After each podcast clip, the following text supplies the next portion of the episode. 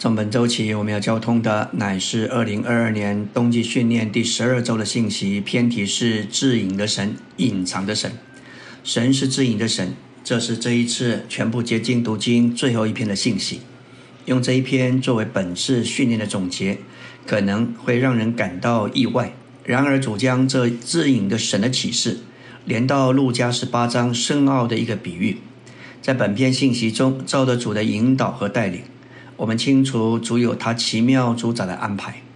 这篇纲要的最后一部分会有一个特别的负担要释放，这就是对于一般对主认真、爱主、寻求的信徒，他们愿意作为得胜者的信徒，都需要发展的一个特征，就是当主回来的时候，他们必须照着路加十八章八节所启示：人子来的时候，在地上找得到信心吗？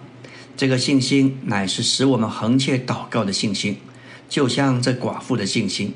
因此，这是主观的信心，不是客观的信仰。当主再来时，他在寻找这一班人。他们不仅有起初的信，更是有廉洁的信。他们就是得胜者。他们要胜过对头魔鬼撒旦的搅扰。他们要胜过表面上似乎没有丈夫，成为失去依靠的寡妇。他们也要胜过这不义的关，没有那么快为他们伸冤。他要胜过不祷告会灰心的情形。本篇信息前半段有两个部分说到隐藏的神。第一段是根据以赛亚四十五章十五节说到神是自隐的神；第二段则是根据以斯帖记说到神秘密照顾却公开拯救他的子民。信息的后半段，也就是连于路加十八章主说到的比喻。启示一些深奥的事。我们来到纲目第一大点，救主以色列的神啊，你实在是自隐的神。差不多神的儿女都不知道圣经说到神是自隐的神。我们需要认识神的这一面，虽然他向着我们是隐藏的，我们在他面前却隐藏不了。然而他却盼望我们认识他是自隐的神，这对我们个人和团体的属灵生活会产生极大的影响。马太二一章二十三节，人称主的名为以马内利，意思就是神与我们同在。到了马太二十八章二十节，主自己说：“看哪，我天天与你们同在，直到这世代的终结。”所以到了一天的末了，我们还可以向主说：“虽然你是隐藏的，但是我们知道你在这里。我们也都知道，如今主作为那里，就住在我们里边，但他仍是隐藏的。”并且还会隐藏好一段时间。在主复活之后，他用了四十天训练门徒，要习惯他无形的同在。至终，我们会宝贝神这自隐的一面。我们也会看见，当他隐藏时，他正在为我们的益处做许多的事。所以，我们都需要敞开来认识这位神是自隐的神，以及他为什么这么做。圣经提到，神有许多不同的名称。他借着这些不同的名称，把他自己启示给我们。我们认识神是全能的神，他是公义的神，满有恩典的神，他也是满了慈爱的神。关于这神这许多名称，神的儿女差差不多有追求的也都知道。但是在圣经里，神有一个特别的名称，却是许多神的儿女所忽略的。差不多神的儿女都不知道圣经里有这一句话。神是自己的神，这实在是一个奥秘。一面神将他自己隐藏起来，另外一面他又渴望我们认识他。不仅认识关于他的事，而是认识他自己，也认识他一直在做事却又是隐藏的一位。就像以斯斯帖所指明的。我们的神虽然是无所不在、无所不能，而且是满了赦免之恩，他也是隐藏的神。整卷以斯帖记都没有提到神，但我们必须根据历史的记载，乃是关于隐藏的神他所做的事。他预先知道有一个恶人哈曼要毁灭通国所有的犹太人，那时。亚哈水鲁王摆设筵席，他要他的王后瓦斯提来赴宴，给人看见她的美貌。但是稀奇的，他不肯遵从，王就非常的发怒，怒火中烧。王就问周围的这一些智慧人说：“该怎样对待他？”众首领回答说：“王后这个行为不但得罪王，也得罪王各省的臣民，因为王后所行的这事，众妇人中耳中会使他们藐视自己的丈夫。”于是王废除王后瓦斯提的位分，之后又立了以斯帖为王后。后来哈曼便使王下诏，要毁灭犹太人，主使用以斯帖救了犹太人。期间，这一切在隐秘中，我们看这位神在这里行作万事，为他的子民预备了一切，甚至使恶人哈曼的诡计。被识破，使他为莫迪改预备的木架，反而使他自己被挂在木架上。这就是智隐的神为他子民所做的，但是他却隐藏起来，这实在是何等的奇妙！神造了宇宙，他就隐藏在宇宙中人所不知道的地方，以致人找不到他。约伯二三章三节说。我愿我知道在哪里可以寻见神，使我可以到他的座前。这是约伯的心声。他这个人完全正直，敬畏神，远离恶事。他也渴望寻见神，但他并没有找到神。这里说神造了宇宙，却隐藏自己。我们找遍整个宇宙找不到他，这就是我们的神。阿门。今天我们要进入第十二周周的晨星。神在以色列人中间，也在他们个人的生活里做了许许多多的事，但神却把自己隐藏起来。他不停的做工，却始终是隐藏的。以赛亚四十五章十五节说到：“神啊，你实在是至隐的神。”他这话不是凭空说的，也不是根据他的想象，乃是根据许多的事实，他所产生出来的感觉。当他把那些事实都看过、都研究过，他得到一个结论。神实在是一位至隐的神。当神言者看看神所做的，看看以色列人在神手中的遭遇，看看神百姓所经过的历史，他不能不承认神的确是一位至隐的神。以赛亚会得到这样的一个结论。根据这个结论，有这个说法，我们就能读出原因：因为神在以色列人中间，在他们身上做了许多的事。而且却把自己藏在一边，藏在他们的背后。不错，神是一直在那里做事，但另一面他却一直把自己隐藏起来。一大堆的事都是他做的，但以色列人却看不出来那位做事的到底是谁。所以当申言者发现这件事，他就说：“你实在是至隐的神。我们的神太大了，太荣耀了，太崇高了，但是很稀奇的。”他却非常的隐藏。如果我们把宇宙、人类中间旧约、新约所记载的事都看过，也会承认神实在是一位至隐的神。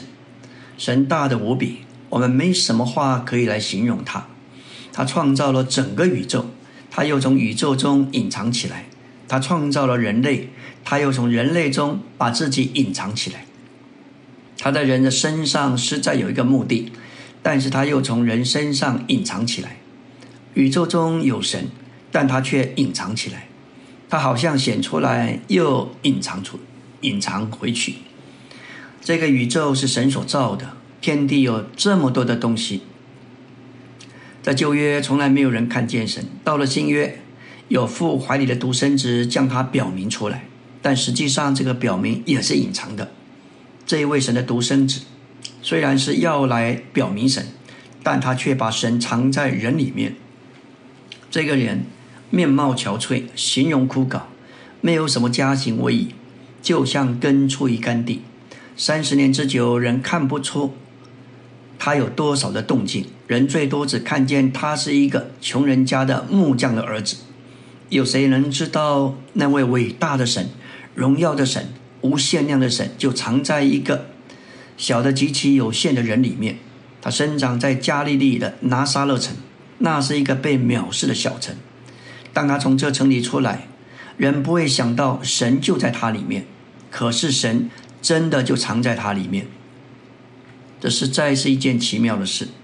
在旧约，他向人隐藏了四千年，从创世纪一直到旧约末了，他都是隐藏的。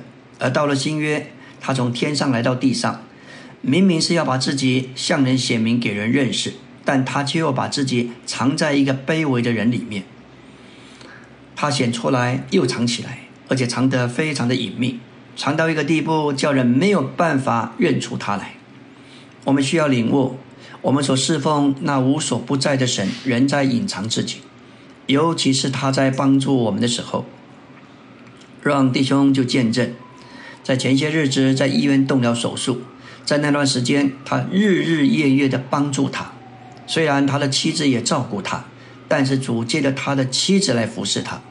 虽然这位神是隐藏的，但他始终是活跃的，在他的里面，特别。在他身处在动手术为难的环境中，他感受到主柔细周全的照顾。他总是以非常隐藏的方式在做工。当时也不解为何这件事情会临到他，日后回想起来就何等的感谢他。借着这些遭遇，使他经历了基督各面的丰富。虽然我们看不见他，表面看来他没有做什么。这记得这里说到表面看来这几个字，我们都会经历这些事。当我们看见一些不义不法的事，我们会想：神为什么不拦阻？有时我们家人为家人的救祈求，为恢复的圣徒祷告，祷告再祷告，好像神也没做事。有时甚至怀疑神在听吗？其实他仍在隐藏的做工。只是他不是照着我们的时间，也不一定照着我们的方式来成就。菲利比四章六节说到：“应当一无挂虑，只要凡事借着祷告、祈求，带着感谢，将你们所要的告诉神。我们的祷告和祈求都该带着对主的感谢。告诉神的意思，就是在与神的交通中，在经历上，许多圣徒也借着祷告、祈求，带着感谢，在与主的交通中告诉神。”但他还是挂虑，原因很可能是他向主祷告之后，盼望主照着他的时间和方式来成就。事实上，他有他的时间表，他成就的道路和方式，常常不是照着我们，乃是照着他，而且是超过我们所求所想的。无论如何，他总是顾到我们，也帮助我们。许多圣徒可以见证，在雨过的许多年日里，主确实在一些事上牧养照顾我们。但这些都是他在隐秘中的作为。事实上，当他借着他的灵，用大能使我们的加强到里面的人里，使基督安家在我们心里，他始终隐藏的在为我们做事。以弗所三章十七节说到，基督乃是借着信安家在我们心里，因此我们不能信靠自己的感觉，也不能凭着眼见，那是物质范围里的事。我们要能分辨魂的感觉和灵的感觉的不同。虽然我们无法看见它，我们确信主的话所说的，基督乃是借着信安家在我们心里，他也正在做这件事。阿门。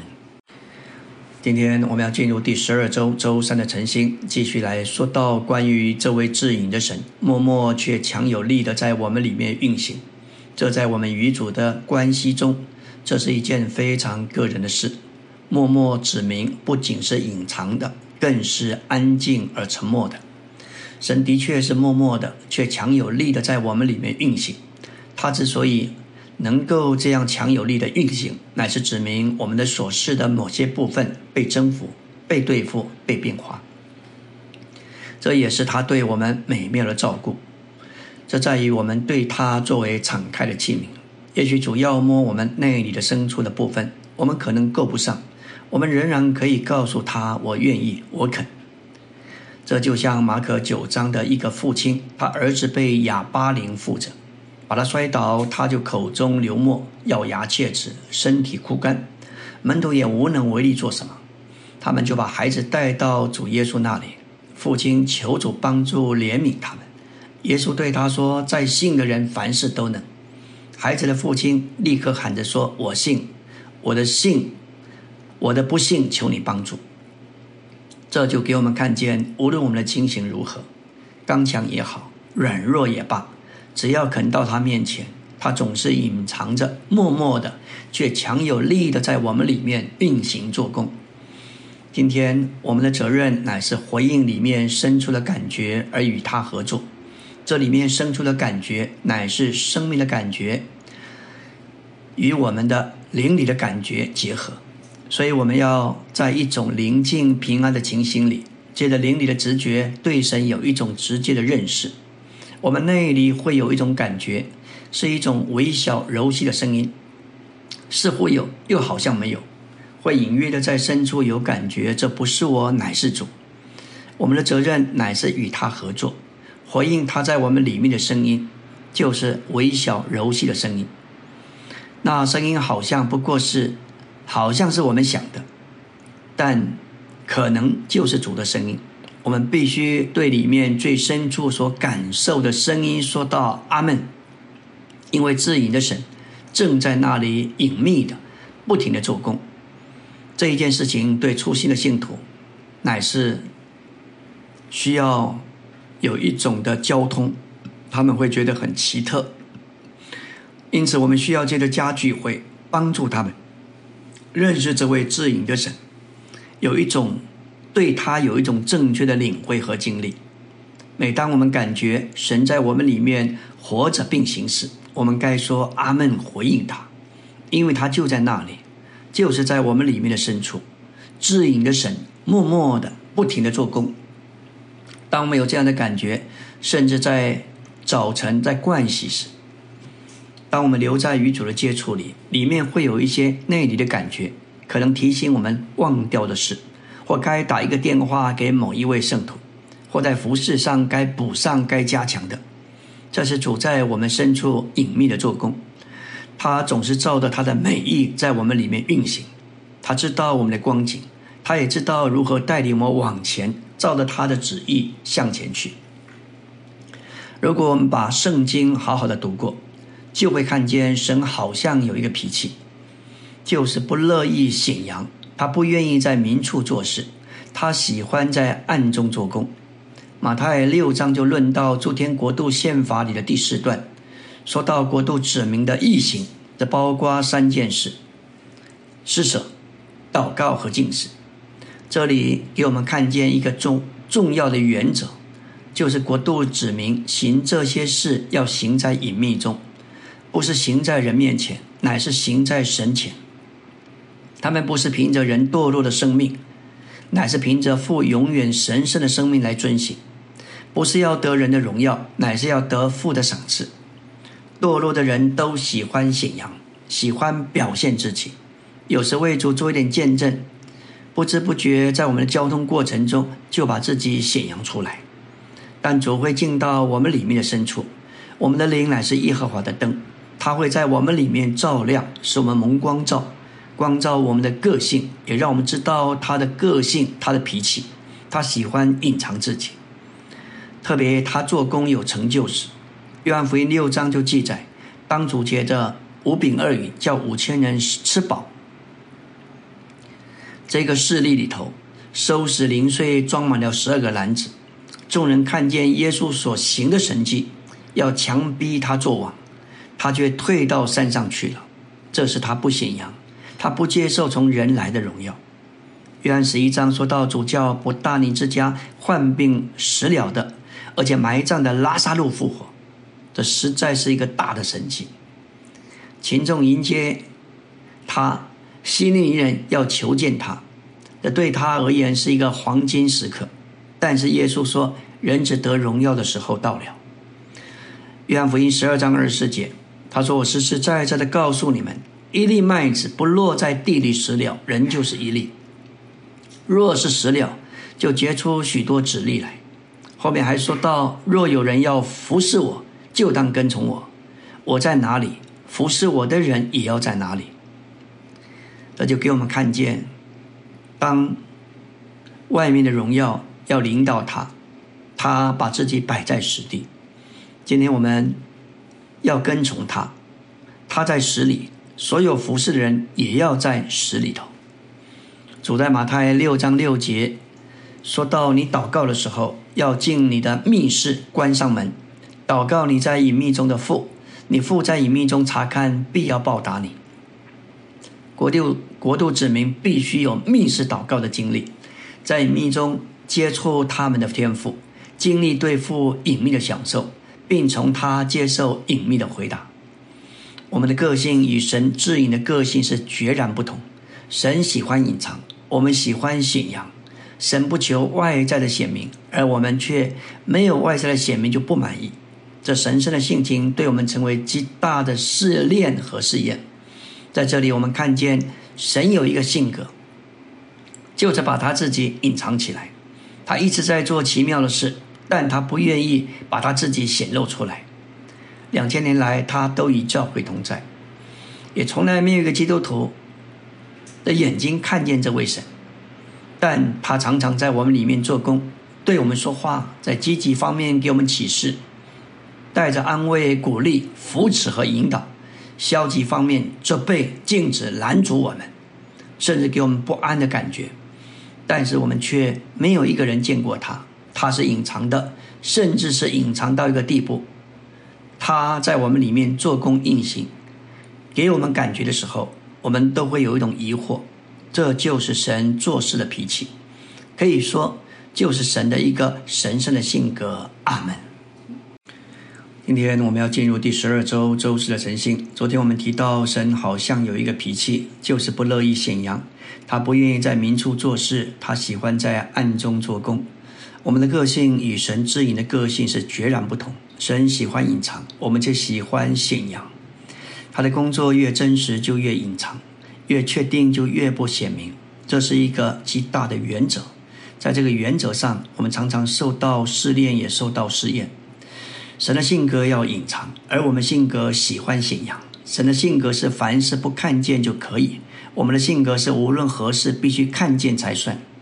我们若把圣经好好读过，就看见神就有这个脾气，他不乐意显扬，他不愿意在明处做事，他喜欢在暗中做工，所以不必盼望任何外面的事，因为至隐的神在我们的生活里做工，而且正大大的在那里。做工，我们看见至隐的神、隐藏的神，一幅完整的图画。当我们运用我们的信心向主敞开，信他并爱他、蒙他光照时，我们就认识这位隐藏的神。他就在我们的里面，他是为着我们。他虽然隐藏，却是专特的照料我们、顾到我们。特别当我们有需要时，有时我们与信徒之间。有一种真实的彼此相爱，也愿意为弟兄姊妹舍命。但是我们晓得，唯有三一神真正能够帮助我们。虽然我们不知道他在哪里，他在做什么，但是我们仍深信他的应许。只要我们爱他，万有都要互相效力，叫我们得着益处。今天我们来到第二大点，《以斯帖记》给我们生动的记载。说到以色列隐藏的神如何是秘密的照顾那些被分散受压制的选民，并且要公开拯救那些被掳受逼迫的选民。以斯帖记的要点说到拣选亚伯拉罕后裔以色列人做选民的这位神，在他使他们被掳到外邦之后，对他们成了隐藏的神，记得在隐秘中行事，秘密的照顾他们，并且公开的拯救他们。以斯帖记十章中，我们看见这位隐藏的神，秘密的照顾神的选民，并且公开的拯救他们。在这儿，神做了许多事，却没有提到神的名。一面，神使用外邦列国作为工具管教他们；另一面，这位隐藏的神仍然与以色列人同在，秘密的照顾他们。因着以色列人的不忠心和失败。神需要管教他们，但是另一面，当神管教他们时，他也照顾他们。以色列人在分散被掳时，神隐藏的照顾他们，也适时的进来，公开的拯救他们。甚至当以色列人被掳而落在最低微的光景时，基督也在他们当中，与他们一同受苦。至终，他使用马代波斯帝国推翻巴比伦帝国，波斯王古列甚至。被称为神的牧人，要成就他所喜悦的。因此可见，隐藏的神秘密的为以色列做了许多的事情。我们知道乌俄战争打了一年多，许多在乌克兰的圣徒经历了难以言喻的苦难。有一位弟兄被征召赴前线作战，他打了一个电话给他妻子，告诉他：“这是你最后一次听见我的声音。我身在前线，可能无法活命。”他的妻子随即以一些圣徒有征战的祷告，这位隐藏的神听了祷告，隐秘的形式调度万有，拯救了这位弟兄。同时，他也隐秘的照顾许多因战争而被迫逃离家园的难民。这位全地的主在世界各地，包括在集权国家，受到许多破坏了许多基督徒。主总是秘密的照顾他们。他们是神的儿女，神的子民，神会以隐秘的方式来做事，来顾到他们。隐藏的神秘密的为以色列做了许多事。隐藏的神在外邦世界设了一位顶尖的王，他有权势管理极大的帝国，从印度伸展到古时，就是今天的伊索比亚。神也做事。隐藏的神使这位顶尖的王废掉他的王后瓦斯提，因为他不听王命。若这位王后当初顺服下来听王的命令，出现在众民面前，让别人看见她的美丽，这样就不会有以斯帖记忆所发生的事情。我们看见在这一切事的背后，都有神牵连在其中。隐藏的神。在秘密的照顾中，兴起一位犹大的孤女以斯帖，被这位顶尖的王册封为后。在当时，无论男女，没有蒙召是不能见王的，甚至王后也不能在没有王的命令之下前去。他很可能被处死。因着莫迪改不肯跪拜哈曼，惹动他的怒气，要王下诏毁灭通国的犹太人。莫迪改要以斯帖向王请求。他知道事情紧急，非见王不可，但他要冒着被处死的危险，因此他要莫迪改召聚苏三城所有的犹太人为他进食，三日之内昼夜不吃不喝。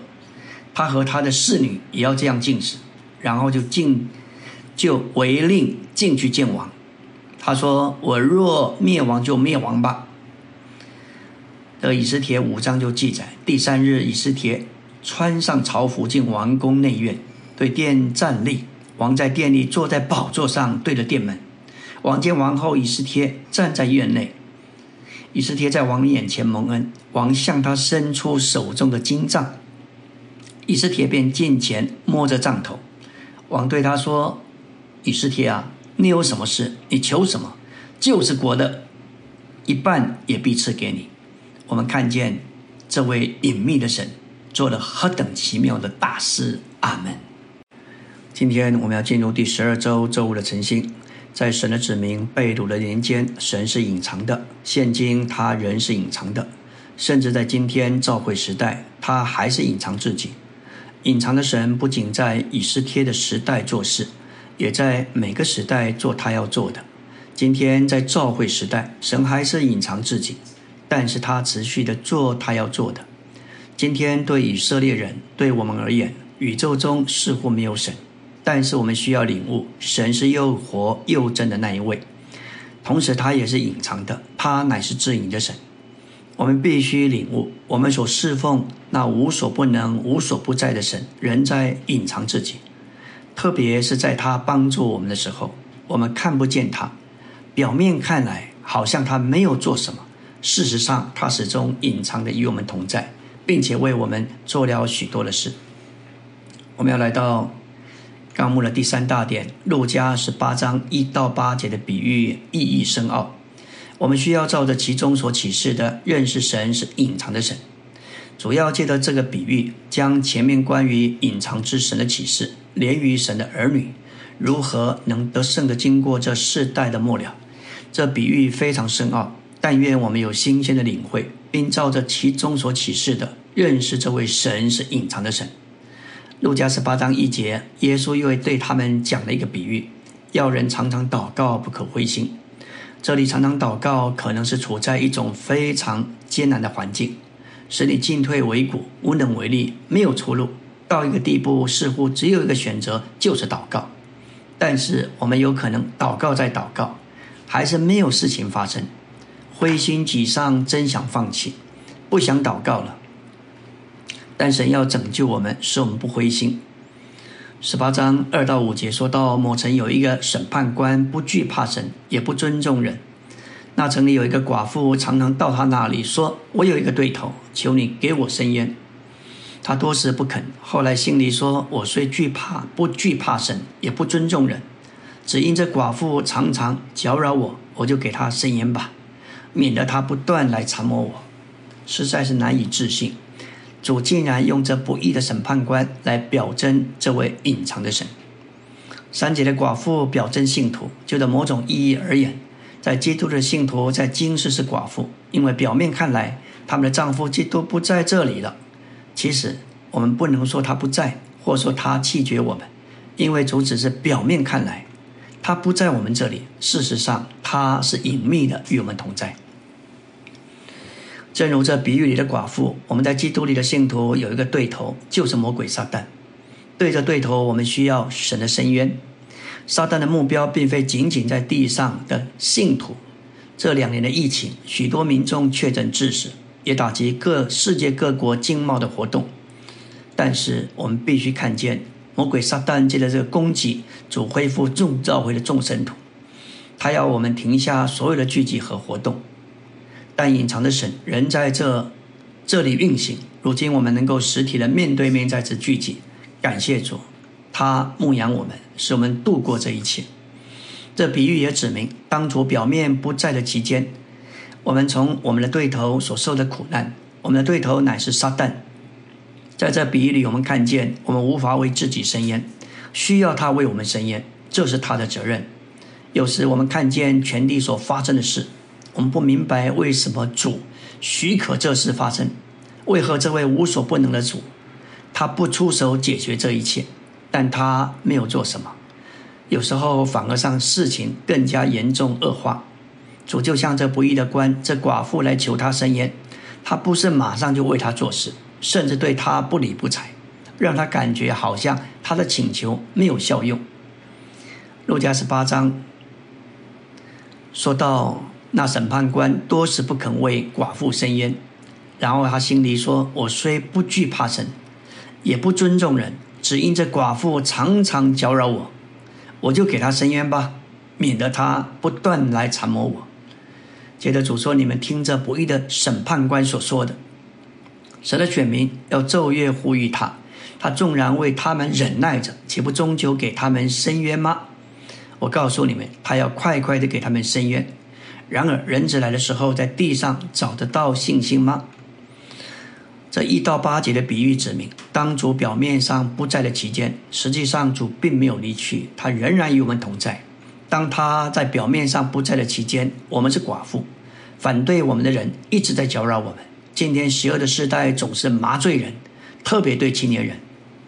约翰一书二节，约翰一书二章说到世界上的事，这包括肉体的情欲。眼目的情欲，精神的骄傲，这现今邪恶的时代带进摩登的潮流，对青年人是何等的吸引，使人被麻醉，甚至失去自己。今天我们的对头借着这世代麻醉我们，使我们被打叉，无法享受基督。使徒约翰到了晚年，写信给这三班受信人，给孩子们，给父老们，给青年人。这时他的生命是成熟的，他正蛮有精力。他对青年人写信说道：“因为你们胜了那恶者，因为你们刚强，神的话住在你们里面。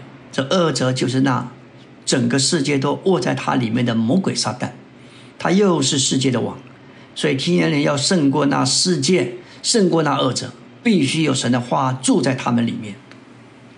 离了神的话，缺少享受基督，我们无法刚强，也胜不过世界。”我们必须看见，教会生活首要的事就是享受基督，做生命树。阿门。今天我们要进入第十二周周六的晨星。当我们的对头逼迫我们时，我们的神似乎是不义的。因为他允许他的儿女遭受不义的逼迫。历史历代以来，千千万万诚实、忠信、跟从主的人，都遭受过不义的逼迫。甚至今天，许多人仍在遭受不义的对待。有些国家的圣徒遭受不义的逼迫，甚至为主殉道。愿主叫他们在这一切的为难中，给他们够用的恩典，胜过发生在他们身上和周遭的事。这位神是隐秘的神，他隐藏在那所有的环境中，他仍在做事。以赛亚五十五章九节说：“天怎样高过地，照样我的道路高过你们的道路，我的意念高过你们的意念。”我们的神似乎是不公正，因为他不表白、不审判。因着这种光景，主耶稣用一个不义的审判官来表征那似乎不为他所受逼迫的子民做些什么的神。这比喻里的寡妇一直来到这不义的审判官前，求审判官给他伸冤。因为他有一个对头，我们应当为这深渊横切祷告，不可灰心。当我们的丈夫表面上不在，留在我们在地上如同寡妇的时候，我们的神暂时好像是不义的审判官。这就是为什么这个比喻是非常的深奥。不义的审判官是用来讲到我们与神之间的关系，看看我们的对头在做什么。事情是一件一件的发生，他不是全能的神吗？为什么不进来对付仇敌？似乎他没有进来，而且毫不在意。但是我们必须知道，隐藏的神正在全备的照顾我们。虽然我们无法解释，但是我们仍然相信。虽然他看似不易，但是我们仍然要向他求助，要横切祷告，一再的烦扰他，一再的缠磨他，因为他要快快给那些昼夜呼吁他的选民伸冤。当反对者逼迫我们时，我们的神似乎是不义的，因为他允许他的儿女遭受不义的逼迫。例如，施浸者约翰被斩，彼得殉道，保罗下监，约翰被放逐。我们的神似乎不公平，因为他不来审判，也没有表白，他容许这种光景。他为什么不审判那些逼迫信徒的人？从这比喻，我们要学习做一个烦扰的寡妇。不断的来到神的面前，向神祷告，不可灰心。这个比喻也指明，那审判官主宰一切，他审判不审判全在于他。另一方面，这比喻也指明，我们需要横切祷告来烦扰主。感谢主，我们必须认识这位隐藏的神。启示录八章五节，还是对。六章九到十一节和路加十八章七到八节的答应，旧约以赛亚和以斯帖记向我们启示神是自营的神。这与路加十八章与启示录八章圣徒祷告有关。感谢主，这还是对众圣徒祷告的答应，特别是指着在启示录六章九到十一节所说第五应时的祷告，以及在路加十八章七节到八节所说的祷告。启示录八章众生的祷告，必是求神审判这抵挡神经纶的地。对众生徒祷告的答应，就是借着以下七号所执行神这对地的审判。神对地的审判，乃是那加上了基督做相知众生徒祷告的答应。虽然第六印已经揭开，七号也即将吹响，但是要等到基督来了，将自己。当作香和众生徒的祷告一起献上给神之后，才有雷轰、声音、闪电、地震发生。这指明，虽然神定义要在地上施行审判，但仍然需要众生徒用祷告与他合作。神需要他的圣徒起来祷告，使他能执行他的审判。路加十八章八节下面说到：人子来的时候，在地上找得到信心吗？我们可能认为。他能找得到信心，所有得救的人岂不都有信心吗？但那只是起初阶段的信心，并不是路加十八章里主要寻找的信心。我们知道，基督是我们信心的创始者与成终者。然而，这个信要在我们里面发展，直到完全。零后十章十五节提到我们信心的增长，这证明信心的发展是有阶段的。若我们的信心仅留在起初的阶段，相信他是神的儿子，他为我们受死成功救赎，在复活里成了赐生命的灵，而且住在我们的灵里。这虽然是一个美妙的信心，但这不是得着成全的信心，不是得胜者的信心。路加二十八章八节的信心，乃是指着一种使我们横切祷告的横切信心，就像这寡妇的信心。因此，这是主观的信心，不是客观的信仰。今天整个世界都是不信的。如果主今天来，他在哪里找得到信心吗？地上几乎没有一个人是相信的。但因着他的怜悯，接着前面弟兄的带领，我们被带进一种光景，学习在凡事上不信靠我们自己，只相信我们的神是一切。盼望主回来时，他能找到你我都是相信的人。不信靠自己，我们的确信完全在他身上，这就是廉洁的信。这个信是得胜者的资格，也是神圣的要求，使你我都成为得胜者。凭着廉洁之信过得胜与欢腾之生活的信徒，在基督回来时，要对他显为宝贵，预备好得着魂的救恩，做他们信心的结果。今天凡凭着信而活的人。最终要得着他们信心的结果，就是他们魂的救恩。我们已经得着一个救恩，但这只是起初的救恩。救恩长进的阶段乃是变化的阶段，救恩完成的阶段乃是得荣的阶段。如果我们在长进的阶段凭信连凭着廉洁的信而活，使我们被变化，我们就要在千年国里与基督一同作王。廉洁的信，也就是在我们里面运行的活神。把我们连与他那一切追测不尽的丰富，这得胜的信心是做主得胜的资格，得胜者的资格。他们等候主，并热切期望主回来。当主回来时，要得着找得他们，就是与他有廉洁之性的人，在他做王一千年的国度里做他的珍宝。阿门。